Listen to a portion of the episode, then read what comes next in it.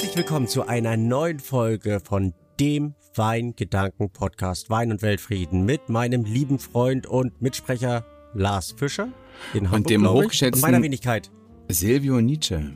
Wir reden uns immer rein, genau. ist auch nicht nett, ne? Ja, wollen ja netter sein. Schaffen wir, schaffen wir irgendwie. Ach, das muss doch auch gar nicht sein. So ein bisschen knifflig muss es irgendwie, also spannend muss es bleiben. Das, ne? ich, ich glaube, das ist so ein Kernproblem, weil wir es halt nach wie vor online aufzeichnen. Es würde, glaube ich, nicht so drastisch passieren, würden wir uns gegenüber sitzen. Und, meinst, du, ähm, meinst du, wir würden die offene glaub, wär, wär Konfrontation einfacher. scheuen? Also ich nicht. Wir würden mehr mit Fäusten arbeiten, als ja, wir uns äh, so eine kleine Schelle. Müssen wir, Müssen wir unbedingt mal wieder. Also da, das, das strebe ich ja an. Nicht zuletzt, weil wir dann auch ähm, bei den gleichen Wein trinken könnten und uns wahrscheinlich noch, ähm, noch mehr an deinem Weinkeller. Äh, hast du einen Weinkeller? Nee. Also den hätte ich gerne. Also, ich hast, hab, habe, okay. naja, ich hatte mal, ich habe hier und da, sagen wir es mal, Depots. Also habe mich in, in diversen Weinkellern eingenistet, ähm, bin auch schon aus manchen ja. wieder rausgeflogen. Ähm, weil Fremdzugriff. Nee, weil, eher weil, weil dann eigene, ähm, die, die eigenen Ressourcen doch irgendwie gebraucht wurden und dann ähm, bin ja. ich viel umgezogen, ähm, Dinge durch die Welt und dann wurde gesagt, hier, deine 100 Flaschen Krempelkram, räum die ja mal raus.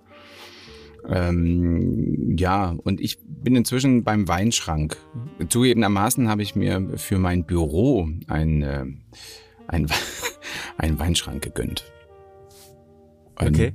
ganz schön großen. Aber gut.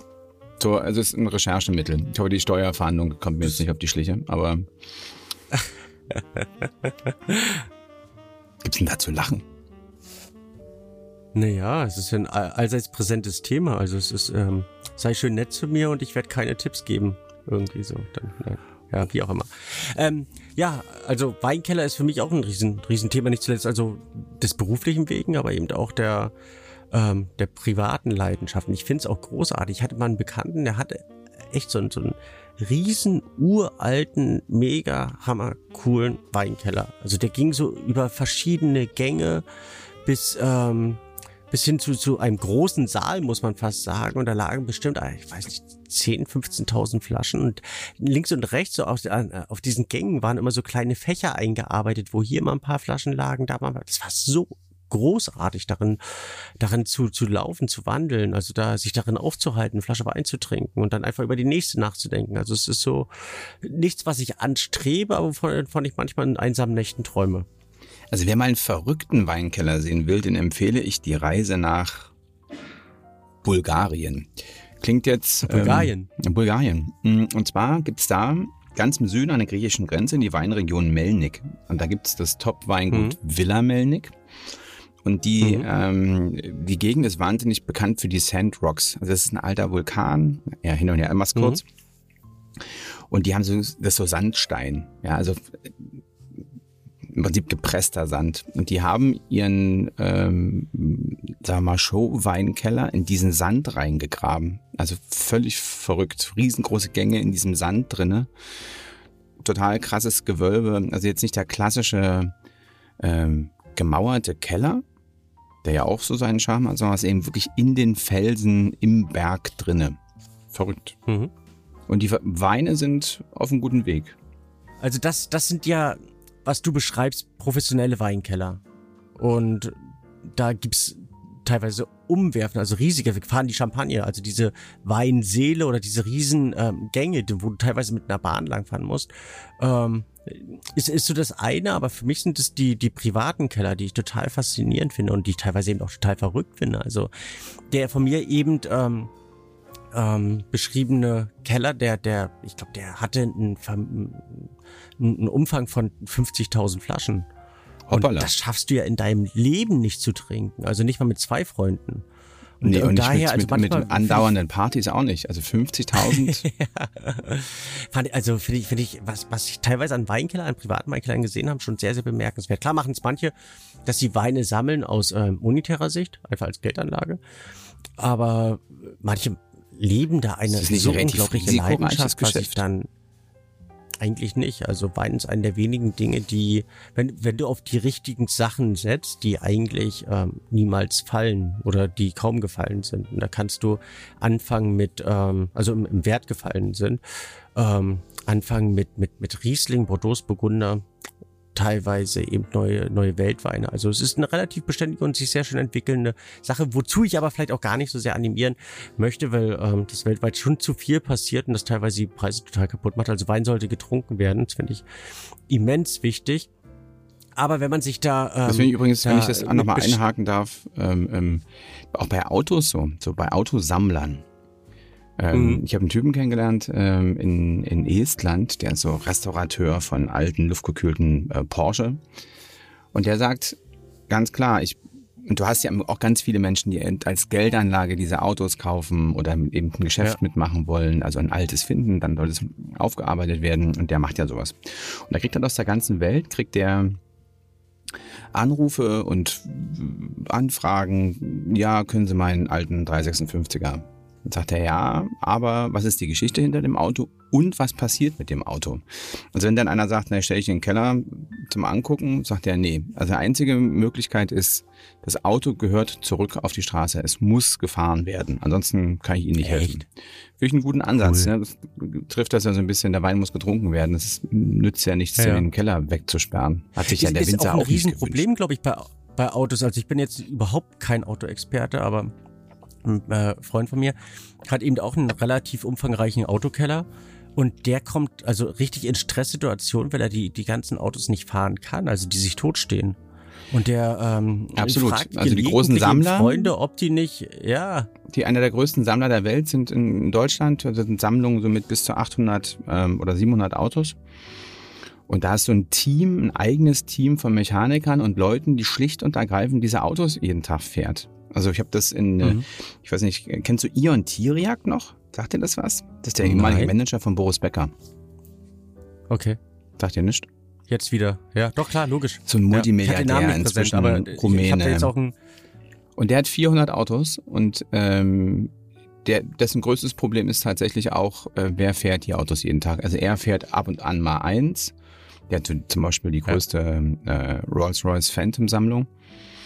Aber da hat er richtig so, glaube ich, 30 festangestellte Mechaniker, um seine 400 Autos wow. von A nach B zu kutschen. Also einfach nur so rumzufahren. Macht man, ma, macht man sowas aus, aus Leidenschaft, dass man vier, also das ist eine reine Geldanlage. Also wenn, wenn du, wenn, wenn Geld keine Rolle spielt, also sprich jetzt in dem Fall, frage ich mich dann, ähm, Hab ich hat man noch gefragt? Freude an den Autos oder ist es, hm? Hab ich ihn auch gefragt, zumal er die Autos ähm, größtenteils bei Auktionen kauft, sondern für ihn ist es, hm. ähm, ich meine, der hat dann, der sammelt Autos mit Geschichte. Also der hat dann eben den alten Rolls-Royce von Aga Khan und den von Elton John und mhm. weiß er was. Und der kauft das halt zu einem bestimmten Zeitpunkt, weiß, dass dieser Preis immer steigen wird und legt so sein Geld an. Also ein Investment ist es eigentlich. Dann ihn gefragt, naja, aber verkaufst mhm. du auch mal eins? Ne, leider nicht. Also das, glaube ich, wird dann diese Passion kann auch schnell zur Obsession werden, ähm, ja. wie das immer so, wie das immer so ist. Gerade bei dieser Art von Sammlern, die ja dann halt völlig verrückte Autos oder auch irgendwelche Schüsseln gefühlt kaufen, nur weil da eben der und der König, Fürst, Schauspieler drin gesessen hat. Hm.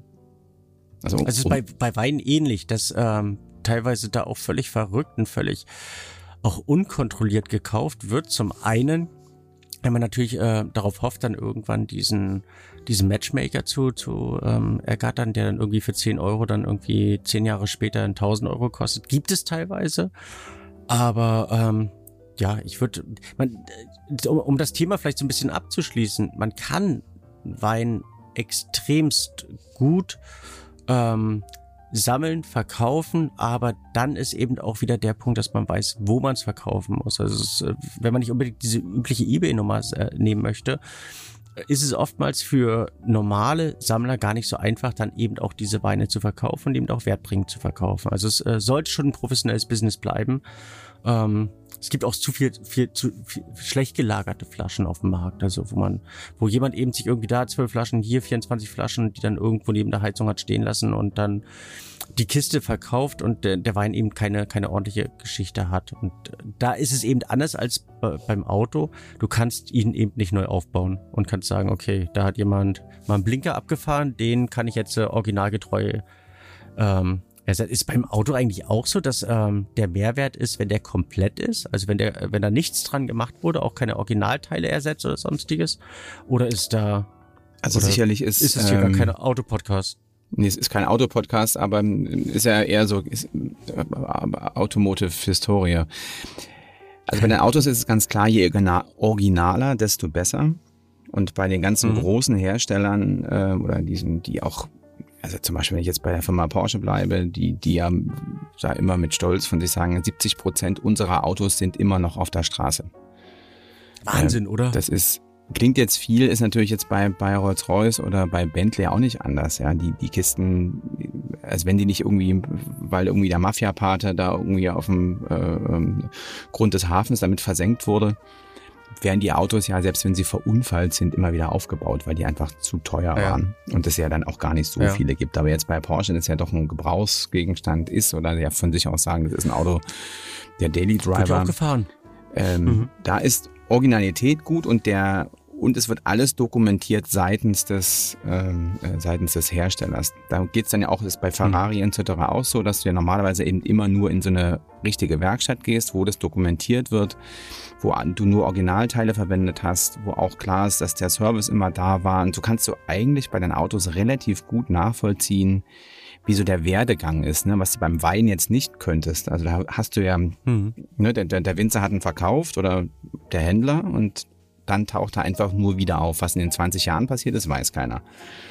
Und ähm, mhm. beim Auto ist es so, wenn du dafür viel Geld haben willst, musst du die Historie komplett belegen können. Also gefühlt bis du zum... Du hast mir mal erzählt, was eine, was eine Jahresinspektion bei Porsche kostet. Das hat mich so vom, vom Hocker gehauen, also inklusive, inklusive Reifenwechsel und so weiter.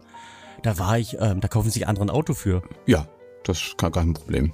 Also äh, ja, aber es ist, ist dann halt auch ein Sportwagen, ja. Also kommt darauf an, bei, bei, bei Porsche geht's ja auch, oder bei so einer, auch bei einem Ferrari oder bei den Käufern geht's ja nicht darum, ähm, dass das möglichst günstig ist, sondern es, den meisten ist das im Zweifelsfall egal ähm, mhm. was das kostet. Also da geht es jetzt nicht darum, ein günstiges Servicepaket zu schnüren. Das muss irgendwie alles passen und im Verhältnis sein, aber den meisten Leuten ist das, ist das dann ja Wumpe. Also da geht es ja auch zum Beispiel daran, keine Ahnung, so Sondermodelle.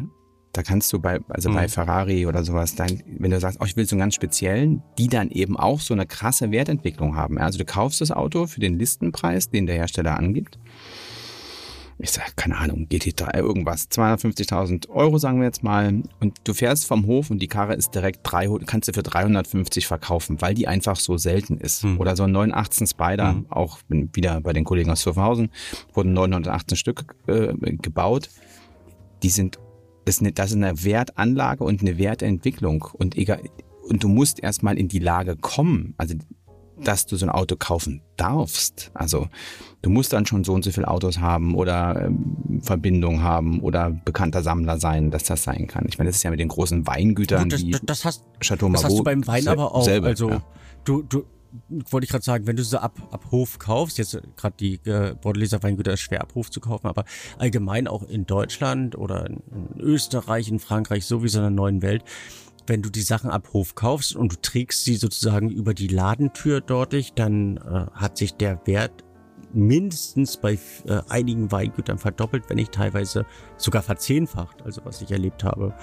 Und äh, du kriegst sie noch nicht mal. Also ich hatte, äh, ich glaube vor fünf Jahren oder so eine Kundenanfrage, da wollte ein Kunde von mir aus den Geburtsjahren seiner Kinder jeweils, ich glaube 36 Flaschen ähm, Chateau Petrus kriegst du ganz schwer auf dem Markt, bist, bist gar nicht auf dem Markt, dass du 36 zusammenhängende Flaschen Chateau Petrus aus Jahrgängen XY bekommst.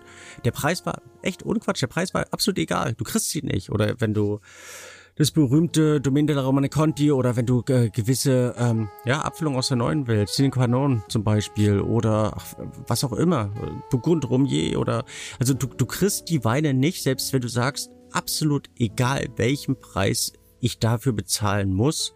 Ähm, ich möchte es nur haben. Legendäres Beispiel, auch ähm, Weingut Keller in, ähm, im, im Rheinhessischen mit seinen Weinen, die ähm, teilweise extremst gehypt werden und eben auch Preise aufgerufen werden, die, die legendär sind. Also daher ähm, im Wein nicht anders, dass sobald du die Sachen äh, kaufen kannst und eben dieser berühmte ähm, Zweit-, Dritt-, Viertmarkt ähm, die Preise sich dermaßen entwickeln. Und da eben das Spannende, dass du es nicht bekommst, weil es eben eine begrenzte Produktion ist, ähnlich wie bei Autos. Und wie bekommt man es dann? Also wie, wie kann ich mich beim Weingut einschleimen, dass ich, dass sie mir so eine äh, Kiste Petrus in die Hand drücken? Hm, relativ schwierig. Also du kannst da nur über, über bestimmte Händler gehen, wobei du dann natürlich auch mal ganz, ganz klar schauen musst, welche Händler es sind. Weil es wurden ja, ich glaube, vom 1982er Cheval Blanc wurden in China bereits mehr Flaschen verkauft, als jemals produziert wurden. Also nachweislich verkauft.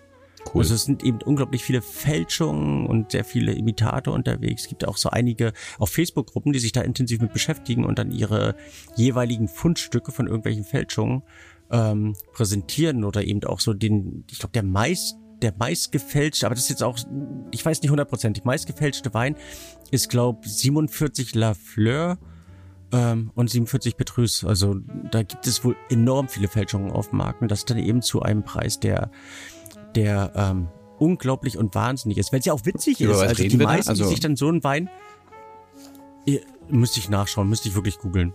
Was, also da oh, würde ich jetzt keine Zahl sagen, ob das jetzt, jetzt fünf oder, ha. ja. Wir liefern die Zahlen nach, ja, gar kein ähm, Problem, aber, ja. Warte mal, la, la. So, jetzt eine Live-Recherche, liebe Zuhörer. Und ähm, genau, äh, unser Kollege Silvio Nietzsche liefert ist die direkt Zahl an den Tasten und jetzt nach. Äh, ja, ich würde gerne, aber du, du kannst ja, kannst, ja kann, kannst du singen? Kannst du? Kannst ich kann, ich kann wahnsinnig viele Dinge, Silvio. Ich bin unglaublich talentiert, aber was ich definitiv nicht kann, ja. ist singen. Das will auch gar keiner. Also das okay. ist kurz vor der Zumutung oder quasi Beleidigung. Ähm, ja. also ich, ich habe jetzt äh, selbst finde ich unmusikalisch Das Witzige ist, um dich aus dieser peinlichen Situation zu, zu, zu nehmen, ähm, 6.000 Euro. Ähm, wobei ich aber glaube, dass da, dass das äh, Grundproblem ist, dass er eben ähm, relativ oft gefälscht wird. Also es gibt ihn auch für 2.000 Euro oder für 5.000 Euro, 8.000, 11.000. Bis jetzt werden ja. 47 ein paar, wenn du, wenn du Genau, genau. Wenn du deiner Frau ein schönes Geschenk zum Hochzeitstag machen möchtest, es gibt ihn auch für 4000 Euro aus verlässlichen Quellen. Mhm. Aha. Gut. Also daher, und, und, das ist das Witzige, was ich noch ausführen wollte, bevor du mich unterbrochen hast, Ach, dass ähm, schon wieder ein Vorwurf. dass wenn, wenn du dir diese Flasche kaufst, das weiß ja keiner, wie der schmeckt. Also es hat ja, äh, die wenigsten probieren ja sechs oder neun Flaschen ähm, in ihrem ersten Lebenszyklus. Und ähm, daher kommen eben auch so viele mit ihren Fälschungen durch. Also daher ähm, Weinkeller verkaufen ist manchmal gar nicht so einfach, weil ähm, es eben sehr viel Scharlatanerie dabei gibt und viel Schabernack getrieben wird. So, aber jetzt, jetzt, also unser Thema ist ja Weinkeller. So, jetzt will der kleine Lars, genau. also ich, möchte einen Weinkeller anlegen. Wie stelle ich das ja. denn an? Also ich buddel erstmal unter meinem Häuschen ein Loch, baue einen Keller rein. Oder kann ich den Keller auch woanders, also kann das auch anders aussehen? Muss es ein Keller sein, also der Weinkeller? Also grundsätzlich würde ich mir in der Tat äh, überlegen, was möchte ich mit diesem Keller? Also möchte ich in der Tat den Wein aktiv und ständig trinken? Möchte Jawohl. ich ihn einlagern? Also sei es zum Beispiel aus monetärer Sicht, das machen ja dann doch manche, oder eben weil ich für mich selber in die Zukunft blicken möchte. Und gibt ja etliche Weine, wenn du die jetzt kaufst, dann sind die, ähm, äh, kosten die vielleicht 20 Euro oder 50 oder 100 Euro und aber in zehn Jahren das dann teilweise zehnfache. Und um einfach diesen, diese äh, Geldwertentwicklung nicht mitzumachen, sondern da in die, in die Zukunft zu planen, ähm, möchte man sich vielleicht langsam einen Weinkeller aufbauen ob ich das machen möchte. Wenn das der Fall sein sollte, dann würde ich auf alle Fälle auf ähm, Lagerkonditionen ähm, achten und würde, wenn ich selber nicht leisten kann, also nicht den Dachboden nehmen, weil es der einzig freie Raum ist, sondern das dann professionell auslagern. Da gibt es teilweise verschiedene professionelle Anbieter, wo man seine Weine einlagern kann und ähm, das eigentlich auch für einen relativ einen kleinen Kurs dann lösen kann, je nachdem, wie viel Flaschen man dort einlagern möchte. Oder ich würde mir eben einen, einen Bekannten mit einem äh, entsprechenden, entsprechenden Haus dann irgendwo suchen. Also das Wichtigste beim Weinkeller, bei, bei der äh, Einrichtung des Weinkellers, sind natürlich die Lagerkonditionen. Die Temperatur ist nicht das aller, aller, aller, aller, aller, aller Wichtigste, sondern die gleichbleibende Temperatur ist das Allerwichtigste. Also ob du jetzt äh, da, das wäre natürlich überideal, 12 Grad hast oder 15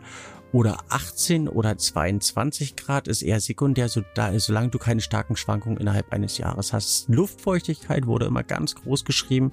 Viele, viele, viele, ähm, die sich mit, ähm, mit, mit Weinklimaschränken beschäftigen, sagen, mittlerweile Luftfeuchtigkeit ist nicht so wichtig, weil du halt von unten sehr viel Luftfeuchtigkeit hast. Und der Wein braucht von außen gar nicht so viel Luftfeuchtigkeit als Gegenmittel. Ähm, ich weiß nicht, inwiefern das äh, wissenschaftlich analysiert ist, aber früher hat man ja immer gesagt, mindestens 70 äh, Prozent Luftfeuchtigkeit bis kurz unter Wasserspiegel wäre gut. Ähm, Habe ich jetzt schon vielen Orts dementiert bekommen. Also die grundlegende Entscheidung, was für einen Weinkeller möchte ich und was möchte ich mit meinem Weinkeller machen. Und dann beginnt die Planung. Also das finde ich oftmals sehr schwer, weil es kommt immer ein, ein Zeitpunkt, wo du sagst, okay, jetzt kaufe ich mal meinen Grundstock und Grundstock Weinflaschen wären vielleicht 120 Flaschen. Das finde ich jetzt gar nicht so abwegig und das ist auch recht überschaubar und das kriegt man auch ganz schnell abgetrunken. Wenn du dann aber anfängst zu sammeln, wenn du sagst, okay, von dem Wein möchte ich mir gern jedes Jahr ein paar Fläschchen kaufen, dann ähm, dann kommst du ganz schnell in eine Situation, wo du es kaum noch schaffst, diesen Keller nachzutrinken. Weißt du, was ich meine? Also du den, den nicht, Effekt habe ich ähm, also, mehrfach, wie soll ich das jetzt benennen, ähm, erleben dürfen. Also dass wir ähm, zum Beispiel bei meinem lieben Freund Karl ähm, war eben da auch der Weinkeller war voll und der hat dann immer Kochabende veranstaltet, damit er den Keller leer kriegt. Also dann einfach auch, mhm. weil man natürlich eine Grundannahme hat, wann auch so ein optimaler Punkt für einen Wein sein kann. Und wenn man dann in den Keller guckt und sagt, dann sind immer noch 50 Flaschen. Ähm, nicht, dass er mir jetzt hier auseinanderfällt und irgendwie doof wird. Also rufe ich den Lars an, der kommt und hilft mir. Und er bringt da seine ganzen Freunde mhm. noch mit und schwupp ist wieder Platz im Keller. So, und das kann aber auch zum Problem werden. Also es kann in der Tat auch ähm, Meinst Alkoholismus? problematisch werden Nein, überhaupt nicht. Also, dass du sagst, okay, ich habe da jetzt noch 200 Flaschen und ich weiß nicht, wie ich die loswerden soll. Du kannst es natürlich verkaufen, das möchtest du aber nicht, weil du halt äh, gesammelt hast, um, um, um das selber zu trinken. Oder manche wollen das Geld einfach auch nicht. Ähm, und das Nachtrinken, weil du ja dann auch, manchmal verändert sich auch dein Geschmack und du magst den Kram jetzt einfach nicht mehr. Also daher ähm, gilt es, den, den Keller wohlweislich und sehr smart zu planen. Also ich würde mir auch da im Vorfeld ähm, Gedanken machen, wie ich den Keller aufbauen könnte. Es ist ja möchte. Also durchaus also auch Flaschen eine Frage davon, deiner Themen. Ne? Also wir hatten das ähm, unlängst mal dass bei uns auf dem Weingut ähm, auch ein Keller gepflegt wurde in Auftrag und ähm, der sollte aufgelöst werden. Nun ist das unser Weingut ja Höfler im, im Fränkischen und da war, äh, hat der, der gesammelt hat, auch ganz viel so einfache Boxbeutelgeschichten, ähm, ähm, mhm. also einfache Rieslinge, die natürlich dann nach 30, 40 Jahren erstens mal die ganzen Label waren weg. Also du wusstest auch nicht mehr, was mhm. das war. Konntest halt nur so mhm. von Flasche, Verschluss, konntest du so darauf schließen, was, wie alt der möglicherweise war, so auf fünf Jahre genau. Und es war natürlich alles eine mhm. Katastrophe. Aber das ist auch ein Weinkeller, der jemandem letztlich, will ich sagen, über den Kopf gewachsen ist, aber, aber es war lustig, ähm, den dann aufzulösen. Aber es war eben wahnsinnig viel Essig, den wir da produziert haben, oder eben mhm. gar nichts wegkippen. Hm. Jetzt bist du bedrückt. So, sollen wir vielleicht eine, eine kleine Rubrik mit einschließen? Ich wollte das gerade, nicht ich wollte gerade mal alles so ein bisschen, aber, aber vielleicht Zwischeneinwurf. Ich Thekenwissen. Was lässt sich denn ich, jetzt bei Ich merke richtig, du, du, du, kommst vom Fernsehen, du kannst das so. Ach, Wahnsinn, ich bin beeindruckt. Also Thekenwissen. Vielleicht, äh, was sind die teuersten Weine?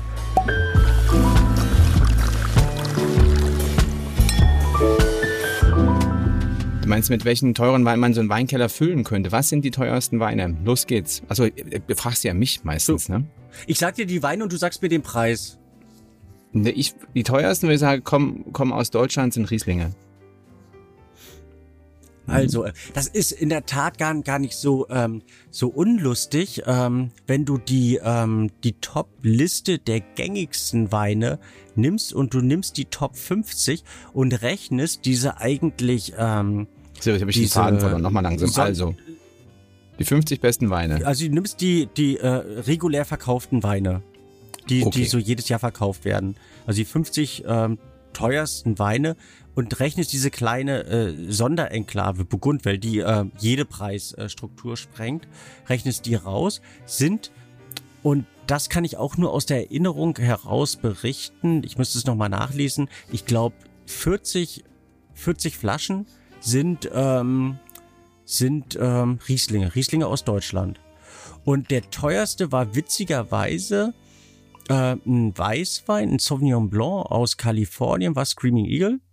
Und gleich danach gefolgt vom deutschen Wein. Also daher, Deutschland ist da ziemlich weit oben, aber ähm, es sind nicht Rieslinge und es sind nicht äh, Weißweine, die teuersten sind. Ich würde mal mit Platz 7 anfangen. Okay. Ich sag dir das Ja und das Weingut und du sagst mir einen Preis. Das ist gemein. Chateau Margaux 1787. 1787. Das ist ja ein absurder Preis, wahrscheinlich so 40.000 Euro oder irgendwie sowas. Also was völlig. Ähm, er wird, er wird geschätzt, ist äh, aus dem Nachlass von äh, vom äh, US-amerikanischen Präsidenten Thomas Jefferson und wird taxiert auf 225.000 Euro. Ach, die Richtung war doch gut. Ch Chateau Lafitte, äh, was? Das war so grottenschlecht. Mann. Chateau Lafitte 1869. Ist auf Platz 2 oder was? Das wäre jetzt äh, Platz 6. Ich gehe mal so von, von 7 rauf bis 1. Jetzt nochmal, also äh, äh, äh, wir, wir, wir sind mit 225.000 eingestiegen. Vom Kollegen Jefferson. Das war die untere Grenze, wenn ich das jetzt richtig verstehe, ja? Das war die untere Grenze, jawohl. Ach du Scheiße. Na dann 315. 1000. 232.000. Ach Mann. Wir folgen mit einem Champagner Heidsieck aus dem Jahre 1907. 1907. Gehörte zum Nachlass vom Zar Nikolaus II. und war auf einem ähm, schwedischen Frachtschiff, das ah. 1916 untergegangen ist. Also ist quasi wird auch die Bergung mit äh, in, in, in den Preis inkludiert. Nein, nein, rein, rein, äh, reine Rohware, also reiner Alkohol, sofern er noch vorhanden ist. Okay, ein bisschen teurer, 275.000, weil von dir kommt nichts. Nee, also das ist ja, also das Chever sprengt ja Blanc, alles. Chever Blanc 47, 305.000. War, das wird gleich spannend. Mouton Rothschild 45, 310.000. Jeweils für die Flasche, also nicht für den Weinkeller. Platz 2 Screaming Eagle 92 Cabernet Sauvignon aus Kalifornien. Jetzt komm. 500. Wow, du bist, äh, ich weiß nicht, du bist wirklich gut, also meine Anerkennung. Und Platz 1, Romani Conti 45. Es gab jetzt so einen Sprung von 3 auf 2, würde ich sagen, also die hm. Millionen knackt Ja, so groß ist der Sprung nicht mehr. Nee, ist immer sagen, 535. 85, 585.000 an einen anonymen Käufer ähm, verkauft. Den, den, den wüsste ich gerne. Und sag mal, cool, oder? Meinst du, da machst du so die, das Fläschchen auf und hast so ein Glas für 85.000 Euro vor dir stehen? So ungefähr. Hm. Ja, aber man, man kann solche Weine ja ohnehin nur trinken, wenn du ähm, fern von Wert bist. Also wenn, wenn, wenn du anfängst, das in, in äh, preisliche Relation zu setzen, dann hat jeder Wein oberhalb der, keine Ahnung, der 200 Euro Grenze verloren. Sagst, es ist ein besonderer Wein, aber dann fängst du an zu überlegen, ist mir das wirklich wert? Und daher, oder 200 ist vielleicht noch ein bisschen niedrig, also oberhalb der 500 Euro Grenze hat dann verloren und es kann der Wein irgendwann nicht erbringen. Also es ist ganz viel Image, Seltenheit und so weiter. Also da ist, ist wahrscheinlich bei deinen Autos genauso, dass ähm, ab einer Million ist es eigentlich total egal. Du fährst ohnehin nur von A nach B, der fährt sich irgendwie besonders, aber du kannst diese Million nicht in in, in, in, Wert oder? Sehe ich das falsch? Nö. Also, und, und da ist beim Wein genauso. Also die, keine Ahnung, die Verkostung, wo Petrus mit dabei war, Chablis Blanc war da mit dabei war, besondere Champagner oder sonst irgendwas, die ich hatte, waren ähm, großartige Erlebnisse, aber auch nur deshalb, weil ich es nicht bezahlt habe. also an die, all diese Dinge, die so rein, sagen wir, ideellen, emotionalen Wert haben, da ein Preisschild ranzuhängen, ist immer schwierig. Also ja. ähm, gab es ein gutes Beispiel, das war vor zwei Jahren, glaube ich. Ähm, da wurde ein Auto versteigert, von dem es eigentlich nur drei Stück gibt. Das ist ein Auto Berlin-Romwagen, mhm. hieß der wurde äh, von Ferdinand Porsche gebaut und sollte eben dieses Rennen äh, in den 30er Jahren unbedingt gewinnen. Drei Stück wurden mhm. gebaut, mhm. einer ist kaputt, also einer wurde während des Kriegs zerstört, einer ist äh, von irgendeinem russischen oder amerikanischen Offizier verschrottet worden, einer ist übrig geblieben. Es gibt wow. also nur dieses eine einzige Auto. Das ist dann von einem, äh, von einem Sammler gekauft worden. Äh, ist dann eben in dieser Sammlung Shirkuber eben und die haben überlegt, ihn zu verkaufen. Und bei dieser, bei so einer großen Versteigerung da in Pebble Beach in Amerika versucht, dieses Ding zu verkaufen. Und da, da also haben sich vorher alle möglichen Leute äh, Gedanken gemacht, was so ein Auto bringen könnte. Ja, da ging die Schätzung von 10 Millionen bis 30 Millionen. Ja, letztlich ist es nicht verkauft hm. worden, aber da, da gibt es kein, da kann man nichts festmachen und sagen, hier, das ist das und das wert oder das war mal irgendwas. Ja, es, es gab für dieses Auto am Anfang hm. an ja schon keinen Preis, dass man jetzt sagen hm. konnte, okay, das hat ähm, äh, Ferdinand Porsche gebaut und mm, dem Deutschlandverkauf für, keine Ahnung, 35.000 Reichsmark, das gab es ja alles gar nicht ähm, so einen mhm. echten Wert dazu und dann ist es am Ende ein Stück Geschichte, was du hättest erwerben können. Das ist ganz schwer da irgendwie. Es ist ein völliger, ich will nicht sagen aus der Luft gegriffen, aber ich meine, so ein Preis, eine halbe Million für eine Flasche Wein ist, basiert ja rein auf einer emotionalen, ideellen Einschätzung, nicht auf irgendwas mhm. Profundem.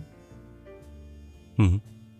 Ist aber bei, bei vielen äh, Bordeleser Gewächsen, also dass du, dass ähm, dass der Markt so verschroben ist. Also dass ähm, es zu viele Millionäre gibt und die halt sagen, okay, ich trinke eine Flasche Wein pro Woche und es soll dann schon kein schlechter sein. Und dadurch zahlen die teilweise für manche Weine jeden Preis. Das ist, ähm, schräg und verrückt, also was da passiert. Aber zurück zu unserem Weinkeller. Also um, um das zu vermeiden, dass man eben in diese Situation wie Karl ähm, zum Beispiel kommt, dass man sagt, okay, ich habe da so viel Wein und so wenig Freunde ähm, oder so wenig Zeit oder wie auch immer.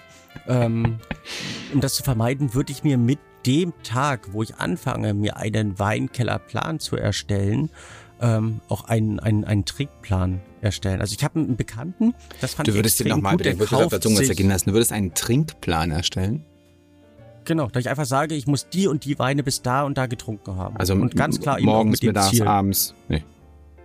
Nein, äh, wenn ich den, keine Ahnung, 2000er Riesling, bla bla bla kaufe, dann muss ich den bis 2020 getrunken haben. Einfach damit der Wein nicht zu alt, äh, alt wird, ich den nicht irgendwie vergesse. Ähm, du verlierst relativ schnell den Überblick in deinem Keller. Und dann äh, gehst du irgendwann durch. Das kann manchmal auch reizvoll sein. Also es ist bestimmt eine iPhone-App, die dich dann morgens, super, die dir morgens vorschlägt, heute Erinnert, ist... was du abends, abends trinken musst. Genau. genau. Ähm, also wir, wir reden jetzt nicht von, von professionellen Trinkern oder eben Problemtrinkern oder sonstigen. Nein, also wir reden von, von Gelegenheits- und äh, leidenschaftlichen Weintrinkern, die einfach gerne mal ein Fläschchen aufmachen und das eigentlich auch gerne im Hause haben, um nicht nachts an die Tankstelle fahren zu müssen. Und ja. wenn du dann eben da deine, deine Gesamtsituation hast, kann das, wie gesagt, manchmal total reizvoll sein, aber du hast dann eben oftmals, wenn du an eine Grenze von 300, 400 Flaschen kommst, was relativ schnell passieren kann, wenn du eben öfters mal umherfährst und hier mal sechs Fläschchen, da mal zwölf Fläschchen mitnimmst, ist das gar nicht so viel, ähm, dass du dann oft die Situation hast, wo du sagst, hm, fünf Jahre eher. Das kann man sich am Anfang nicht vorstellen, aber nach fünf oder nach zehn Jahren Sammelleidenschaft passiert das relativ schnell. Und das ist dann schade. Also ich würde mir direkt sagen, den und den wird, sollte ich bis dahin trinken. Und wie gesagt, um äh, die Story von vorhin zu, zu, zu, zum, zum Ende zu bringen, hatte ich einen Bekannten, der hat sich ähm, Weinkisten gebaut, wo immer ähm, zwölf Flaschen reinpassen und hat für seine Zukunft ein ähm, Weinleben zusammengestellt. Also hat so aus einem Jahr, die er in einem Jahr gekauft hat, die Flaschen in die 2025er Kiste getan. Also im Jahr 2025 möchte er die Flaschen alle trinken. Oder hat das denn mit Fächer reguliert. Und ähm, hat somit im Prinzip den Wein gleich von vornherein taxiert, ist dann im Jahr 2025 würde er hingehen und würde eben diese 12, 18, 24 Flaschen trinken. Fand ich vom, vom, vom Gedanken her total interessant und total witzig. Also konntest du das, äh, ist, dem, ist dem gut folgen? organisiert, würde ich sagen.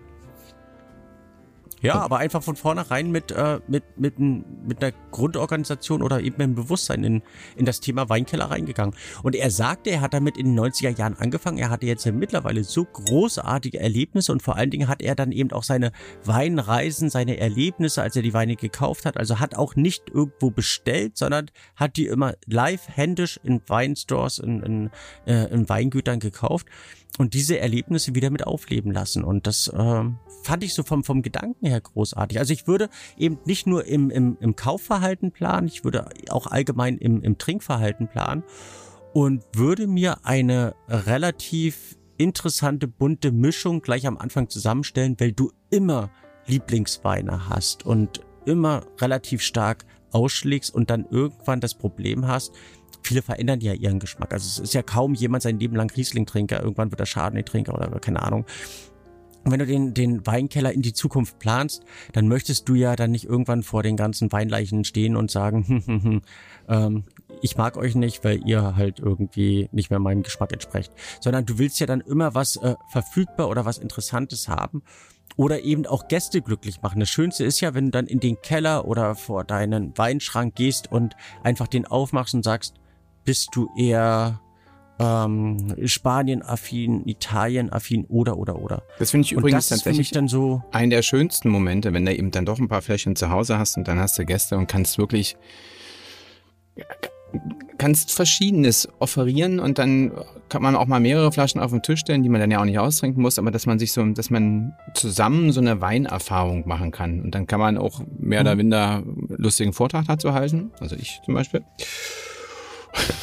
Und äh, das ist toll, ja. D dazu ist ein Weinkeller gut. Aber ich hätte mal eine Frage, und damit wären wir bei Rubrik 2. Was aus unseren imaginären Weinkellern würden wir denn mitnehmen, wenn es mal wieder auf eine Insel geht, Herr Professor Nietzsche?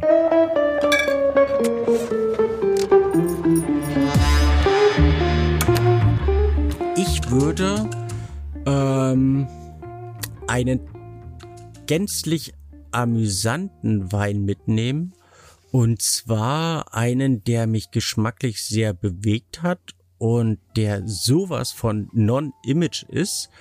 Und zwar eine, ich, ich weiß das, ich kriege das Jahr nicht mehr zusammen. Den habe ich im Jahr 2004 probiert, weil er damals prämiert wurde vom Gomeo als ähm, der beste Süßwein, kommt vom Weingut Johann Geil aus Bechtheim in Rheinhessischen, eine Trockenbeerenauslese von der Oh, ich, ich werde wahrscheinlich dafür erschossen. Ich meine, es war eine Huxelrebe. Also so eine total ich non eigentlich ganz Rebsorte. Nett, Dankeschön, aber ich, äh, ich möchte mich da selber dann bestrafen, weil mir das nicht mehr, jetzt, jetzt bin nicht mehr präsent ist. Und ich fand das eben toll, dass eine eigentlich mal kein Riesling gewonnen hat und so weiter, ähm, sondern eine ähm, absolute Non-Image-Rebsorte. Und das ist für mich der Punkt, wo ich sagen würde, äh, man macht bei Weinkellern, um eben auch da thementreu zu bleiben, den äh, großen Fehler, entweder zu viel oder zu wenig Süßweine zu kaufen. Süßweine retten einen über die Jahre, weil sie eben ewig haltbar sind. Ähm, man trinkt sie aber viel zu selten. Also man geht selten hin äh, und, und ähm, macht sich am Abend zu zweiten Flasche Trockenbeeren auslesen oder Eiswein oder sonstiges auf. Das kann aber manchmal ein absolut geniales Abendfinale sein. Deswegen würde ich eigentlich sehr, sehr dafür sprechen, mehr Süßweine zu trinken, mehr Süßweine zu kaufen und ähm, diese Leidenschaft viel intensiver zu leben. Gerade wir in Deutschland haben da ja eine gewisse, ähm, eine gewisse Bevorteilung gegenüber anderen Ländern, großartige Süßweine und edelsüße Qualitäten produzieren zu können. Das sollten wir einfach unterstützen und mitleben. Also ich würde mit dir eine Trockenbeeren auslese vom Johann Geil aus dem Jahre, ich schätze, es war 2002 wahrscheinlich. Ich müsste es nochmal nachlesen. Vom Johann Geil. Danke für das Erlebnis damals. Es hat sich eingebrannt, auch wenn ich da jetzt äh, nur Fragmente noch weiß. Was würdest du mitnehmen, lieber Lars? Ich würde eine Flasche mitnehmen, auf die ich sehr neugierig bin. Die liegt tatsächlich noch bei mir. Das ist ähm, Chambertin äh, vom, oh, wie heißt denn das? Philippe Charlopin. Sagt ihr das was? Ja. Das ist, äh, und zwar liegt er bei mir den 2005er Grand Cru, den ich mal geschenkt bekommen mhm. habe. Und auf den wäre ich total gespannt und ich hätte mit dir, glaube ich, einen äh, potenten Partner, ähm, den Burgunder aufzumachen. Mm, Ich habe verschiedene andere Jahrgänge habe ich schon getrunken. Zuletzt ein 15er und der hätte doch durchaus noch liegen können. Insofern wäre ich auf 2,5 Großartig. wahnsinnig gespannt. Ähm, Dresden, Hamburg hat zwar keine Direktverbindung, aber ich würde in Berlin umsteigen. Der ist ziemlich fetzig. Nicht zuletzt für den Wein. Also der Cool. ist. Also äh, wirklich, freu ich, würde, ich- würde ich mich drauf freuen und würde was, was äh, Vergleichbares ähm, mitbringen. herrlich, oder? Bei, bei, bei Chamata fällt mir immer die, ähm, die Herkunft des Wortes ein. Also Chamata ist ja so die Ursprungslage im Burgund und ähm, Und wahnsinnig Bertin klein. waren- waren- also, was sind denn das? war ein, Mö- ja ja, genau, 12 Hektar gefühlt. war, war ein Mönch? Nein. nee, Oh, das müsste ich auch googeln. Ich weiß es leider nicht. Ich glaube, vielleicht, vielleicht sechs Hektar. Oh weia, warte mal, ich kann das. sechs. Äh, Los, komm, wir müssen noch mal. Ähm, ich kann, Das ist- los, nee, ist ich wirklich- erzähle noch einen peinlich, Witz und in der Zeit ja, ja, super. kommt ein Pferd in eine Bar, sagt der Barkeeper, hey, warum so ein langes Gesicht? Hm. Oder kommt, ähm, 12 kommt ein, Hektar, du hast recht, 12,9 Hektar. ha, was den noch, Wow. aber kommt ein Buckliger zum Bäcker, bestellt ein Brot, sagt der Bäcker, hey, schluck doch erstmal das Alte runter. Gut, Ich mag den, den qualitativen Ansatz des Podcasts, es steigert sich. gut, also so haben wir es auch mal Also, einen Bäckerwitz und einen Kneipierswitz zusammen mit Chambertin. Auch neue Dimensionen hier bei Wein und Weltfrieden. 12,9. Ja. Komm, ich war, also okay, es sind dann 13, nicht 12, aber es waren, ich hab's mir, also ich mag die Gegend tatsächlich und vor allen Dingen die Produkte. Also teile ich gern mit dir und freue mich da auf unser Inselvergnügen mit dem, mit dem Chamata. Ja, Weinkeller. Weinkeller. Weinkeller war, also ich habe viel gelernt und überlege jetzt noch, äh, mit welchem Basisbudget ich losziehen muss, mm, um alles da so Das ist reinzukriegen. also es- mir- Es gibt kein, kein richtig und kein falsch, das ist das Schöne dabei. Aber ich würde, wenn ich jetzt in der Tat sage, ich kaufe mir nicht nur irgendwie zwölf Fläschchen im Weinladen um die Ecke ähm, und ich möchte einen professionellen Weinkeller anlegen, würde ich da wahrscheinlich 60 bis 120 Flaschen am Anfang nehmen. Ähm, eigentlich dann, weil die Weine ja auch eine gewisse Zeit lagern sollten, ähm, um die 20 Euro mindestens für die Flasche veranschlagen und dann brauchst du nur einen Taschenrechner und weißt, was dein Startbudget sein dürfte. Also ich hatte zur Spitzenzeit immer bis so mit- 300 mit Flaschen, 2000 Euro, ganz gut. da verliert man Mhm. die definitiv die, die Übersicht. Also ich so als, also als selbst. Echt? Nee. Doch. Ja?